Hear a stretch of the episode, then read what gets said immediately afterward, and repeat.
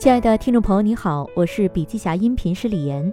本文内容来自北大汇丰商学院管理实践教授、创新创业中心主任陈伟在北大汇丰商学院 EDP 年会上的发言改编。音频为部分精彩观点节选，想了解更多细节，还请阅读原文。本期音频还可以在喜马拉雅、懒人听书、蜻蜓、乐听、三十六课、荔枝等平台收听，搜索“笔记侠”即可。你也可以关注我们的微信公众号“笔记侠”，查看更多内容。在人生的不同阶段，我们时常都会做这样的事儿，比如说立个 flag、定个目标、下个决心等等。但研究发现，百分之八十八的决心，比如瘦身、多读书、戒烟等等，都是做不到的。而其实写这些决心的人，大概有百分之五十二的人在开始做年度规划和决心的时候。对于能否实现，都是信心满满的。既然如此，那我们还需要下决心定目标吗？我的答案是肯定的。尽管我也有很多次没有实现自己的决心，但现在想想，决心还是要有的。万一实现了呢？那么我们要从哪些方面来实现决心呢？在这里，我要提出一个五大领域全面成长的框架：身体、认知、情感、社交、灵魂。五大精进之一，身体。首先是身体上，你今天锻炼了吗？有多少人有运动习惯的？每周运动三到四次，每次半小时的。我每天在公开演讲或公司的内训中都会问这个问题。通常我会看到大约有百分之二十五的人表明他们已经有这个运动健身的习惯。一开始我觉得有些诧异，为什么在所谓的精英人群中？拥有运动习惯的人这么少，但后来我也想明白了，我真正意识到运动健身的重要性，并付诸实践，也就是最近几年的事情。人生精进之二，认知。全面发展的第二个方面是认知，我们还要不断的升级我们的认知能力。认知升级方面可以包括技能、知识和思维方式等方面。技能层面，有的时候我们可能觉得技能训练有点小儿科。其实不是这样的，这一点我也是从王石主席身上得到的启发。王石六十岁去哈佛的时候，英语基本上是不能开口的，但他去了哈佛剑桥之后，语言能力大涨，甚至可以用英文发表演讲。掌握了语言这个技能，王石可以自如地成为 WWF 世界野生动物基金会董事，被当选为亚赛联的主席。与美国前副总统戈尔一起讨论全球环境保护问题等。知识层面，彼得·德鲁克先生说，他每三年都要学一个新的东西，每三个月要在一个领域的知识上下功夫。另外，查理·芒格说，脑子里面一定要装一百多个模型，这个模型可能来自生物学、量子力学，或来自经济学、心理学和社会学等。思维模式。有一位心理学家，也是一个诺贝尔奖获得者卡尼曼，他写了一本书叫《快思考和慢思考》。书里面讲到一个重要的概念：系统一思考和系统二思考。系统一思考大部分是本能的、直觉的，不太烧脑，不太需要消耗很多大脑的能量，好像是处于自动驾驶模式。我发现我是系统一思考最好的实践者，我用很多本能和直觉来思考。当然，我的直觉也不错，但是问题在哪里呢？系统一思考常常会受自己的错觉所影响，会被错觉带到沟里去；而系统二思考虽然很烧脑，需要刻意努力，但有可能获得更多更广的神经链接，以产生更好的、更入木三分的洞见。我最近听麦肯锡的董事长在一个演讲中说，一个高层领导者每周至少要有两次。每次两个小时，一个人独处进行深度思考，可能只有一张纸、一支笔，没有书、没有微信的进行深度思考。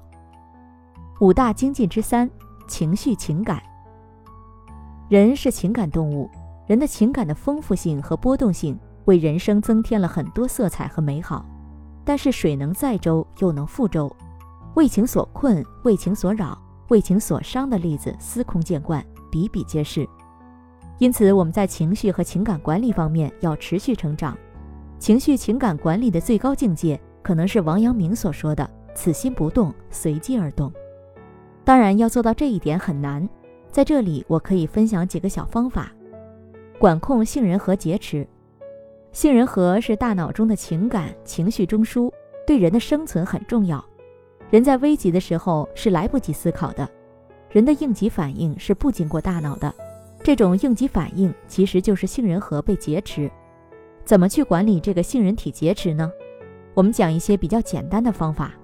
第一个是深呼吸，这对平复心情、管理杏仁体劫持很有效。另外一个小方法就是自我暗示，因为杏仁体劫持来得很快，据说只有六秒钟，所以你只要控制住这个非常短的时间，就可以避免进入失控状态。学会自嗨，主动寻找心流。心流是一种忘我的状态，一种身心灵都体验到美好的状态。世界不是围绕你来转的，大部分人都需要围绕世界来转。自己要找到自嗨的方式，不断寻找可以刺激自己前行的精神鸦片。对很多人来说，一切事情都太难了，你需要不断的找到寻常生活中的小确幸，激励自己走下去，而且是富有创造力的走下去。正念练习。活在当下，正念也算是一种呼吸练习，让我们提高对自己的意念的觉察和掌控。我们人的意念是分分钟都在不断流动的，我们每天开小差、做白日梦的时间很多，而自己却常常没有意识和觉察，不知不觉中，我们的思绪飘到了远方。现在有大量研究发现，正念不仅可以让我们变得内心更平静，更能管控情绪失控的情况。正念还可以改善我们的睡眠，提升我们的记忆力、注意力，甚至聪明程度。五大精进之四：关系。社会关系的质量对于人生是很重要的。可以说，我们有什么样的社会关系，我们就有什么样的人生。社会关系定义了我们的人生。人生很多的快乐、幸福以及痛苦，都是我们的社会关系造成的。人的很多烦恼，甚至是精神和心理疾病。都是由社会关系问题触发的。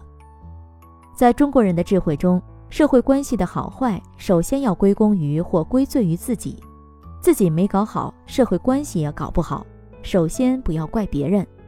因此，如果跟妻子、丈夫、孩子、老板、下属、同僚、朋友、合作伙伴和其他认识不认识的人，在关系上出了问题，先要检讨一下自己。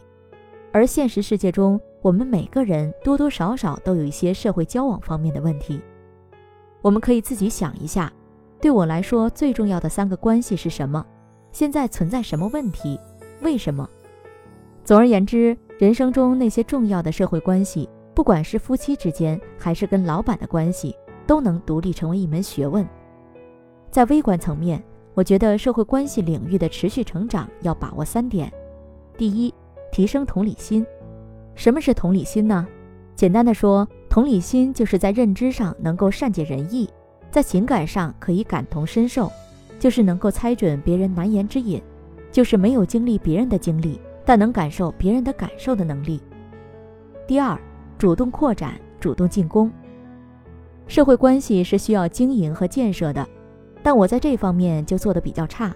虽然因为工作关系，我也认识不少人，但总体来说比较被动。俗话说很宅。村上春树说得好，感情不联系就会淡，不珍惜就会散。世界那么大，我想去看看，不只是看山看水看风景，还要多与人连接，体验不同的思想和个性之美。第三，遵循互惠原则。现实来说，单方面付出或索取都是不可持续的。沃顿商学院著名组织心理学家亚当·格兰特。对于组织中和社会上人们是如何付出和索取的行为进行了研究，他发现，大约有百分之十九的人是纯粹的索取者，他们遇到人就想他可以帮我什么，我可以从他身上得到什么。大约有百分之二十五的人是给予者，他们会问我能帮你做什么。有百分之五十六的人是所谓互利者，你帮我一些，我帮你一些。格兰特的研究发现。完全的输家是那些过度的给予者，因为他们慷慨地给予别人帮助，但反而使自己焦头烂额，无暇顾及自己的事情。但好消息是最成功的，也是那些把握分寸的给予者，他们总是能够恰到好处地给人以帮助，最后自己也获得了很大的成功。五大精进之五，精神。有个词叫灵修，是否就是指灵性上的修炼？为什么要在精神上、灵性上不断修炼、持续成长？人作为高级的灵性的动物，有时会问关于人生意义的问题。这确实就像北大保安问的问题：你是谁？你从哪里来？要到哪里去？另外一个问题就是我为什么而活？很多人一辈子都不问这个问题，问了但找不到答案的也大有人在。人生有什么意义？王阳明的临终遗言可能是最好的诠释了。临终前，据说他的弟子问他还有什么话要说，他回答道：“此心光明，夫复何言？”也许对王阳明来说，在一个黑暗的社会里，能一辈子保持内心光明，做到问心无愧，就是实现了人生的目的。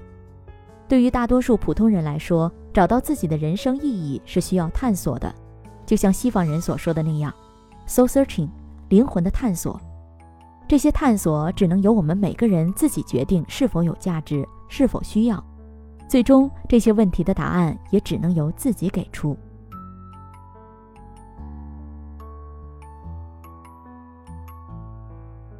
好了，亲爱的听众朋友，今天的分享就到这里，感谢您的收听。